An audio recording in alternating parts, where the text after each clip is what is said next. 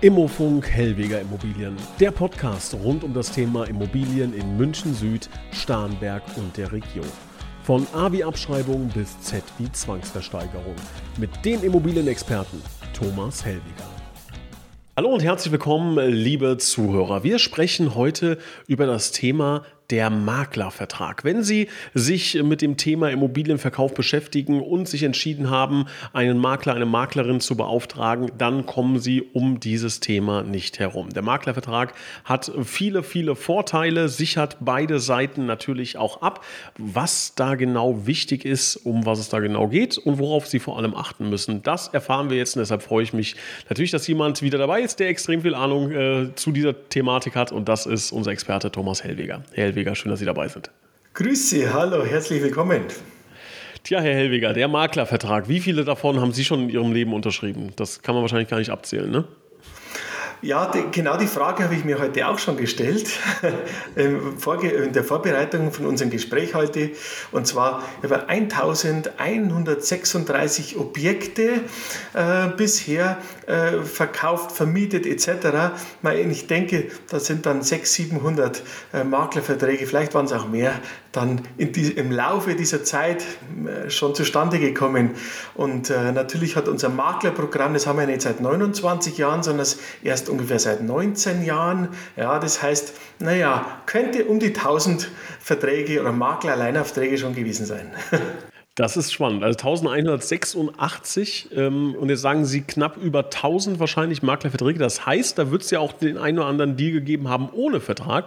Wo sowas passiert, warum man das vielleicht auch macht, das würde mich äh, dann gleich natürlich interessieren. Aber wir fangen ganz vorne an bei Adam und Eva. Ähm, für die, die noch nie was mit dem Thema zu tun hatten, äh, würde ich Sie mal ganz kurz bitten, uns mal zu erklären, was genau ist denn überhaupt so ein Maklervertrag? Also ist ganz einfach erklärt, das ist praktisch ein Vertrag zwischen der Partei des Immobilieneigentümers und des Maklers. Da wird vereinbart, okay, lieber Makler, ähm, wenn du mir einen Käufer bringst, nach erfolgter Leistung bekommst du von mir eine dementsprechende Maklerkotage. Das wird in einem Maklervertrag festgehalten. Das ist die Grundsatz nach dem BGB. Ist ja im Grunde ein klassischer Geschäftsvorgang. Ne? Also man, man geht ein Geschäft ein. Und ähm, ich glaube, sagen zu können, dass viele, auch von Ihnen, liebe Zuhörer, mit Sicherheit schon die Erfahrung gemacht haben, am liebsten immer alles schriftlich fixieren. Ne? Also wie oft hat man schon von irgendjemandem gesagt, ach, das machen wir so und so und so. Und im Endeffekt ist es dann doch nicht passiert. Also diese Erfahrungen haben schon viele gemacht. Lieber die Dinge schriftlich fixieren, dann gibt es später keine Überraschung. Wofür brauche ich denn den Vertrag ganz genau? Also den Maklervertrag braucht man natürlich, äh, früher hat man natürlich diese sogenannte Handschlagmentalität, die haben wir heute auch noch, aber wir müssen das schriftlich heute unterlegen. Ähm, es ist auch ganz wichtig, ich meine, letzten Endes gibt es für beide Parteien, also für den Verkäufer und auch für uns als Makler, eine sogenannte Planungssicherheit. Ja, ist ganz entscheidend, weil sobald wir den Vertrag geschlossen haben, drücken wir auf den Knopf und unsere ganze Marketingmaschinerie etc. fängt an zu laufen. Und das ist natürlich verbunden mit viel Kosten. Und wenn wir da das nur so mündlich ausgemacht haben oder da war vielleicht ein Missverständnis oder was auch immer, dann hat man im Nachhinein Ärger. Deswegen macht man einen schriftlichen Vertrag, einer, der verständlich ist und dann ist, sind beide Seiten auch glücklich und beide können auch planen.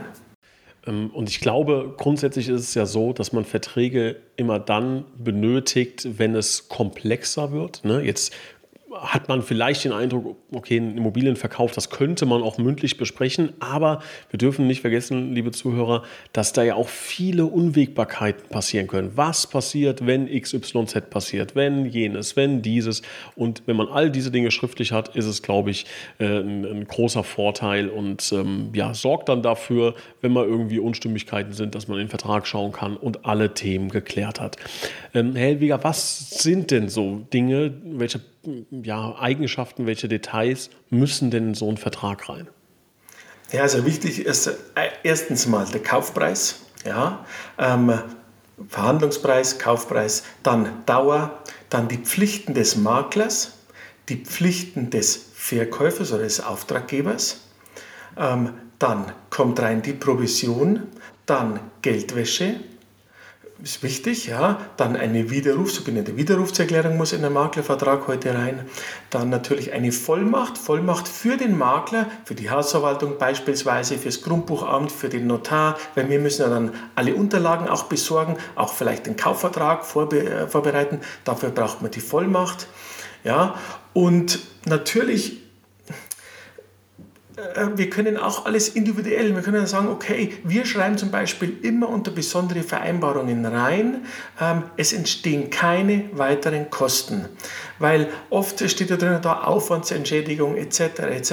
Wir gehen Punkt für Punkt mit dem Auftraggeber durch und in besondere Vereinbarungen schreiben wir immer rein, es entstehen keine weiteren Kosten für unseren Auftraggeber, damit alles klar besprochen ist. Das ist ein sehr guter Hinweis. Also sollten unsere Zuhörer auf jeden Fall darauf achten, ähm, wenn ähm, ein Maklervertrag unterschrieben ist, dass sowas drinsteht. Weil ich nehme jetzt mal an, wenn das nicht drinsteht, könnte es ja irgendwie auch ein böses Erwachen geben und auf einmal heißt es dann, oh ja, für die Fotos hätte ich aber gern noch, weiß ich nicht, zweieinhalbtausend Euro, äh, weil wir da professionelle äh, Immobilienfotos gemacht haben. Würden Sie das empfehlen, darauf zu beharren, dass das drinsteht im Vertrag? Also ich würde zumindest mit dem Makler darüber sprechen, was passiert denn eigentlich, wenn beispielsweise, und das ist bei uns auch schon, kommt zwar sehr selten vor, aber wenn der Verkäufer zum Beispiel dann seine Verkaufsabsicht ab, abhört, äh, abgibt, aufgibt. Das heißt, wenn er sagt, okay, ich möchte jetzt doch nicht mehr verkaufen, der Familienrat hat getagt oder was auch immer. Ja? So, welche Kosten entstehen dann? Dann gibt es so sogenannte Aufwandsentschädigung. Und die Aufwandsentschädigung muss klar strukturiert sein. Und wir besprechen auch das in unserem Vertrag, was passiert, wenn, damit es im Nachhinein eben auch keinen Ärger und keine Streiterei gibt. Ja, ist für mich ganz wichtig, vorher jeden Punkt mit unserem Auftraggeber durchsprechen dann gibt es im Nachhinein kein Problem. Und wichtig, der Auftraggeber, der Eigentümer soll auch wirklich jeden Punkt wirklich verstehen. Und wenn er nicht versteht, nochmal nachfragen, was das genau bedeutet. Jetzt schließt man so einen Vertrag ja nämlich an über eine gewisse Laufzeit ab.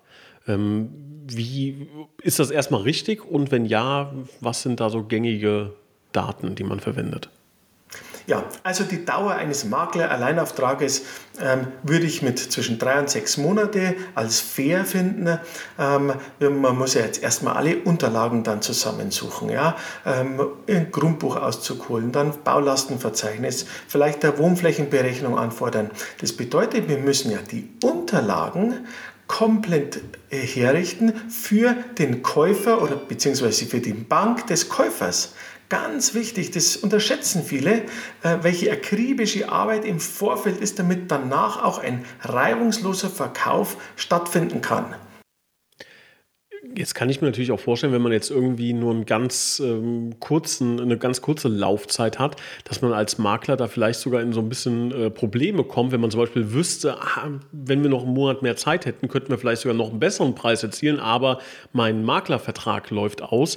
Ähm, ist sowas, kommt sowas vor, wenn man eine zu kurze Laufzeit wählt oder ist das jetzt äh, Fantasie von mir? Also zu kurze Laufzeit bringt natürlich nichts. Man kann natürlich ein Glück haben, ja, dass, man, dass einen nach zwei, drei Wochen äh, das, die Immobilie verkauft wird, dass genau der richtige Käufer da ist.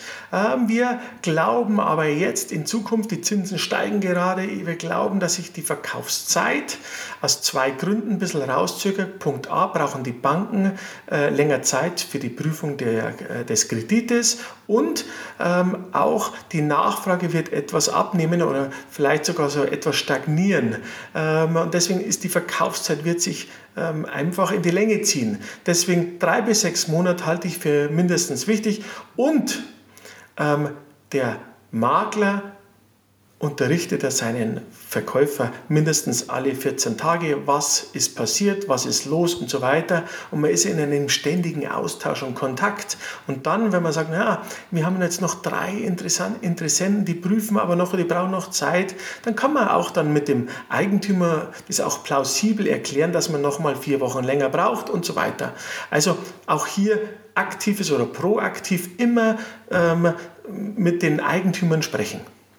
Wir wollen natürlich auch unsere Zuhörer ein bisschen sensibilisieren für ähm, ja, Scharlatane oder, oder Fehlentscheidungen. Was würden Sie denn sagen bei einer Vertragslaufzeit ist unseriös. Also wenn ich jetzt zu einem Makler gehe, Makler XY, und er legt mir jetzt einen Maklervertrag vor und da steht jetzt eine Laufzeit drin von zwei Jahren beispielsweise, ähm, würden Sie dann sagen, oh, das ist aber seltsam oder da soll ich die Finger von lassen? Ja, ähm, ganz klar. Also eine Laufzeit Makler, ich glaube auch, dass das rechtlich nicht ganz durchsetzbar ist. Ähm, das ist unseriös. Ja. Ähm, nach einem Jahr Gesamtlaufzeit muss der Maklervertrag sowieso wieder komplett neu aufgenommen und neu besprochen werden, neu formuliert werden. Also ähm, maximal ist ein Jahr, aber ich würde nicht raten, sich sofort auf ein Jahr festzuhalten, äh, festzusetzen. Drei bis sechs Monate und dann schaut man weiter. Aber nicht ein oder zwei Jahre. Für mich vollkommen unseriös. Muss ich denn so einen Vertrag von einem Anwalt irgendwie prüfen lassen? Also mit so einem Vertrag hat man ja als Otto Normalbürger relativ selten zu tun. Wie kompliziert ist das? Oder kann ich das auch wirklich als, ja, als, normaler, als normaler Mensch verstehen, was da drin steht?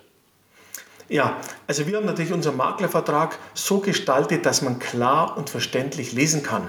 Und wir gehen eben dann jeden Punkt mit dem Eigentümer äh, durch und äh, schauen auch, dass er auch wirklich jeden Punkt versteht. Wir haben das sehr klar, nicht dieses sogenannte Amtsdeutsch, wo man ein Volljurist sein muss, dass man das versteht, sondern es wirklich klar formuliert, damit man weiß, aha, so und so ist es.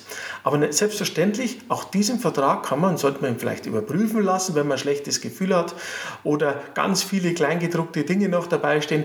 Unsere ist klar formuliert, aber wenn einem Eigentümer ein, hm, sagen wir mal, ein vorgedruckter Maklerauftrag mit vielen Seiten vorliegt, vielleicht wäre es dann doch gut, wenn man den dann überprüfen lässt, ja, von, vielleicht nochmal von einem äh, Anwalt oder auch von einem Maklerkollegen. Ja.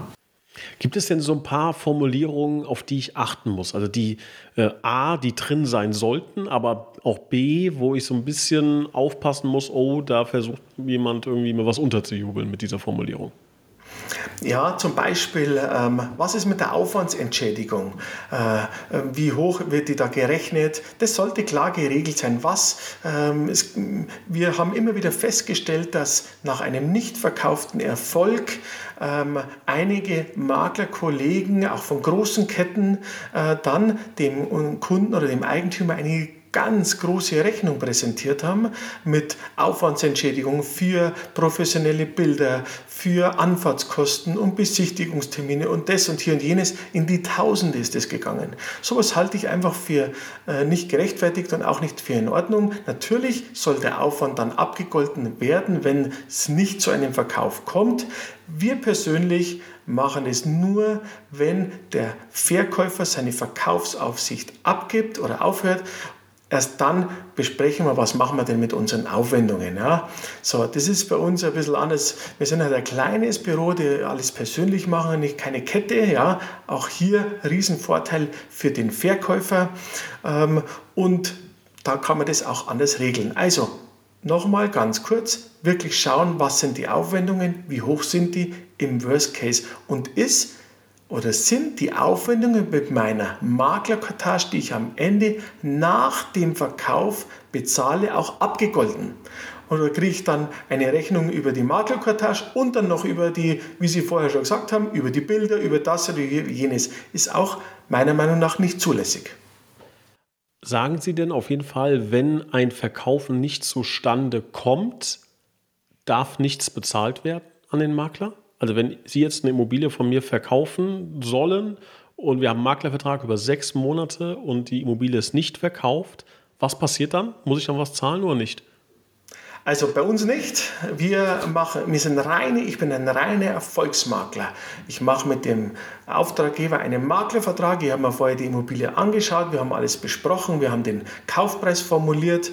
Äh, und wenn ich der Meinung bin, dass funktioniert so, das ist der marktgerechte Preis, dann ist das auch mein Risiko. Ja, ähm, es gibt Kollegen, die machen es nicht so, wir machen das so. Finde ich gut, finde ich sehr gut. Also liebe Hörer, da ganz kurzer Exkurs, einfach weil es äh, mich persönlich äh, gerade äh, da abholt. Es gibt einen sehr ähm, bekannten Autor aktuell, Nassim Nicholas Taleb, steht auch auf der Spiegel Bestsellerliste, der ein neues Buch geschrieben hat, das heißt Skin in the Game und besagt im Grunde, arbeiten Sie nur mit Leuten, die mit in der Verantwortung sind nicht, ich gebe mal ein Beispiel, irgendein äh, Banker von Lehman Brothers, der ja, einfach mal hunderte Milliarden äh, versenken konnte und ja, ist halt passiert, ne? sondern mit Leuten zusammenarbeiten, die im Erfolg partizipieren und wenn es nicht läuft, halt auch nichts davon haben, ne? beziehungsweise dann auch äh, ja, umsonst gearbeitet haben und dafür nichts bekommen. Und das ist wunderbar, das, was Sie jetzt hier beschrieben haben gerade. Ne? Das ist Skin in the Game, das bedeutet, mit in der Verantwortung zu sein und zu sagen, es gibt nur Geld, wenn es halt auch wirklich funktioniert. Finde ich sehr schön.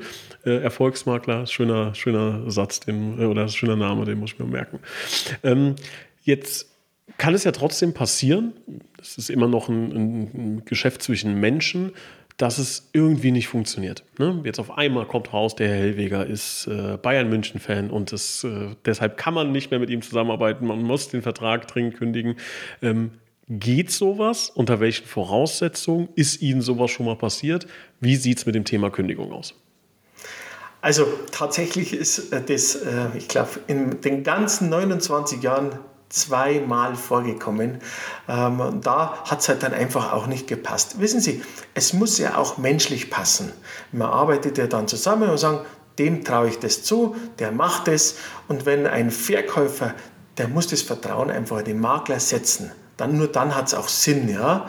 Ähm, und aus irgendwelchen Gründen, ja, wenn ihr dann, ähm, ich sage jetzt, Bayern München-Fan ist und ich bin ein 60er-Fan und so weiter, also das darf aber eigentlich keinerlei geschäftliche Auswirkungen haben. Aber es gibt natürlich auch, und jetzt müssen wir auch wieder äh, einige schwarze Schafe in unserer Branche hinweisen, die dann einen Maklerauftrag holen und einfach nichts machen.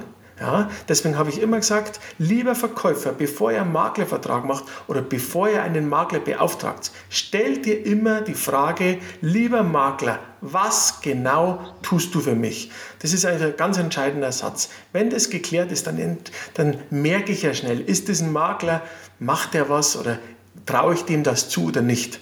Sollte er wieder erwarten nichts machen und wie, sagen wir, man sieht es in keinen Immobilienportalen, er hat noch kein Exposé gemacht nach zwei Monaten und so weiter, dann kann man auch wirklich aus wichtigen Grund einfach kündigen und sagen, lieber Makler, ich vertraue dir nicht, du hast deine Pflicht nicht erfüllt. Ja, unsere Pflicht als Makler ist, alles äh, nach bestem Wissen und Gewissen zu unternehmen, dass man eben dann zum Ziel, also zum Verkauf der Immobilie kommt. Und wenn ich nichts mache, dann ist es einfach unter Umständen auch schadensersatzpflichtig.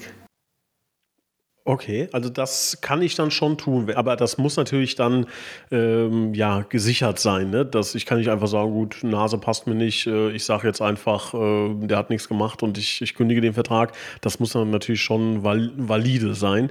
Ähm, wie, wie kann ich sowas machen? Also müsste ich dann irgendwie da eine Beweisführung anbringen oder würde ähm, ja was was kann der könnte der Makler denn dagegen machen? Könnte er klagen gegen meine fristlose Kündigung oder wie würde so ein Prozess laufen? Ja, also der Makler könnte dann über sogenannte Aufwandsentschädigung ähm, ähm, klagen, ja, in Anführungsstrichen. Aber er muss, wenn er nichts gemacht hat, kann er auch nichts klagen. Ja. Er muss ja das nachweisen, was hat er denn wirklich getan. Und bevor ich den Maklervertrag kündige, ähm, frage ich natürlich, lieber Makler, was, warum passiert nichts? Ich höre nichts von Ihnen, ich sehe nichts von Ihnen, ich erreiche Sie nicht telefonisch oder Sie sind nicht erreichbar. Dann muss ich davon ausgehen, auch nicht für Kunden etc. So, also ähm, wenn der nicht nachweisen kann, was er macht, dann brauche ich auch keine Angst haben vor irgendeiner Klage, weil dann kann ich zu jedem Richter sagen, lieber Richter, er macht, hat einfach nichts gemacht, ich habe ihn ermahnt, es ist wieder nichts passiert und dann kann ich das als Verkäufer auch den Vertrag aus wichtigen Grund oder wegen Pflichtverletzung einfach kündigen. Überhaupt kein Thema. Kann ich denn mehrere Verträge abschließen? Also ich stelle mir jetzt vor, Hellweger hört sich super an, nehme ich, Vertrag unterschrieben, da gibt es noch einen zweiten, finde ich auch gut, auch ein Vertrag, wunderbar. Und warte einfach ab, wer, das, wer den besten Deal macht. Wie finden Sie meinen Plan? ja, also ähm, erstmal, viele Köche verderben den Brei. Und in unserem Fall, viele Makler verderben den Preis, den Kaufpreis. Jeder macht es dann ein bisschen, aber keiner richtig oder ordentlich, weil keiner nimmt dann so richtig Geld in die Hand. Und ich kann heute nur erfolgreich werden als Makler, wenn ich das volle Programm des Marketings oder des Marketingstraußes in Anspruch nehme. Von A bis Z. Und es kostet Geld und es macht kein Makler, wenn er keinen Alleinauftrag hat. Weil er sagt, hm, das ist ja wie ein Lotteriespiel. Ja, er setzt Geld ein und weiß nicht, ob er es dann noch mehr rausbekommt. Ja, weil dann vielleicht der andere Makler mehr Glück hat oder schneller ist oder was auch immer. Also, ich empfehle jeden, macht einen Auftrag mit einem Makler. Schaut euch vorher ein, zwei, drei Makler an, entscheidet dann. So, mehrere Makler, das funktioniert in der Regel nicht. Letzten Endes bekommt der Verkäufer weniger Geld, wenn er mehrere beauftragt und sich nicht festlegen will und so weiter. Und wenn er einen ordentlichen Auftrag gibt, einem Makler, der da richtig Gas gibt und mit Herzblut dahinter steht, dann ist es auch logischerweise, dass der am Ende des Tages den höchsten Preis für den Verkäufer eben rausholt. Jetzt äh, kommen wir natürlich noch zu einem wichtigen Thema, das ist das Thema Provision. Das ähm, ist dann äh, die Summe, die der Makler bei einem erfolgreichen Abschluss sich verdient hat. Die muss ja auch im Maklervertrag festgehalten werden, äh, nehme ich mal an. Was sind denn da Themen, auf die ich in diesem Maklervertrag achten muss? Ja, also natürlich, die Provision sollte wirklich festgehalten werden, also ähm, vom Kaufpreis. Ja, ähm, und und jetzt ist ganz entscheidend, wann ist die Provision fällig? Rechtlich gesehen ist die Provision fällig, die Provision fällig, wenn am Notartermin, sobald der Kaufvertrag unterschrieben ist, ist rechtlich gesehen die Maklertätigkeit provisionspflichtig. So, ähm, jetzt haben wir natürlich viele Eigentümer, die sagen, ich muss warten, bis jetzt der Kaufpreis eingegangen ist, dann bezahle ich sie. Ist das in Ordnung? Für uns ist das selbstverständlich. Ja? Unser Kunde kann uns bezahlen, wann es für ihn recht ist. Und das schreiben wir natürlich auch im Maklervertrag rein. Überhaupt kein Thema, weil wir wollen jetzt nicht, dass dann in der Zwischenzeit unser Kunde vielleicht sein Konto überziehen muss mit teuren Überziehungszinsen. Also diesen Service geben wir gerne weiter. Ja, das ist, glaube ich, eine, eine schöne Sache. Auch das äh, sollten Sie, wenn Sie über einen Maklervertrag verhandeln, ähm, bedenken, liebe Zuhörer, dass das natürlich wichtig sein kann, dass man da eventuell dann natürlich eine gewisse Summe vorfinanzieren muss. Und ähm, ja, da sollte man auf jeden Fall drauf achten.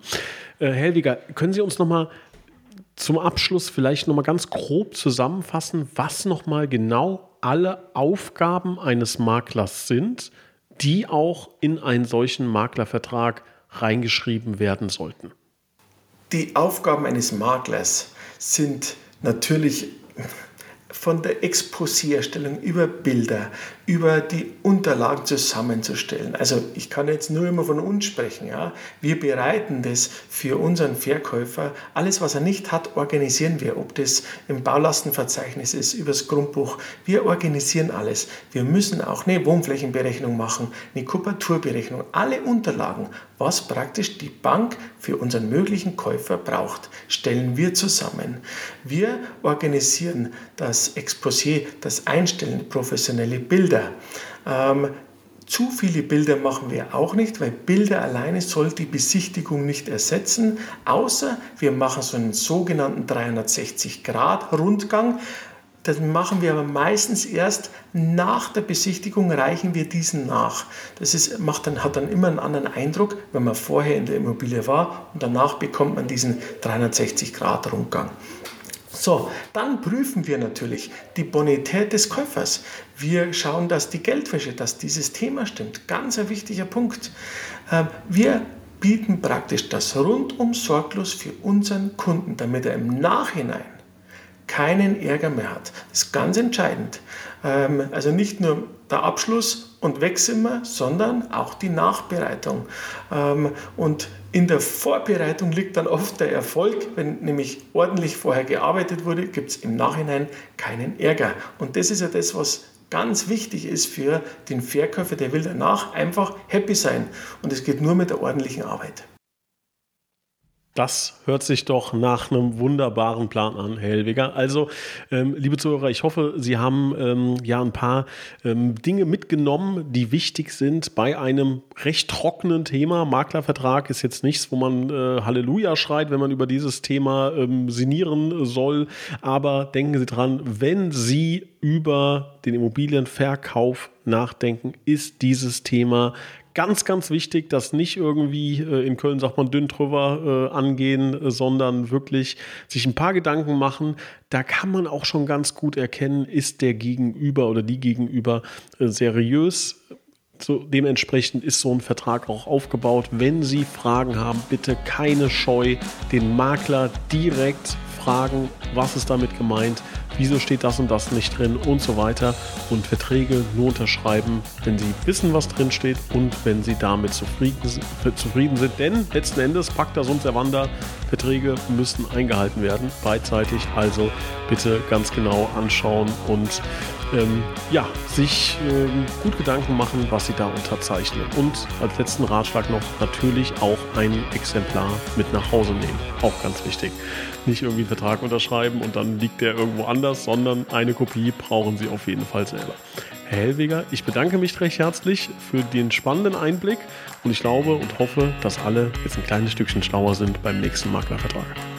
Sehr gerne. Ich hoffe, ich habe das ein bisschen erklären können. Ja, in der Tat ein trockenes Thema, aber wichtig. Und ja, bei Fragen stehen wir auch jederzeit zur Verfügung. Und ich freue mich schon auf unseren nächsten Podcast.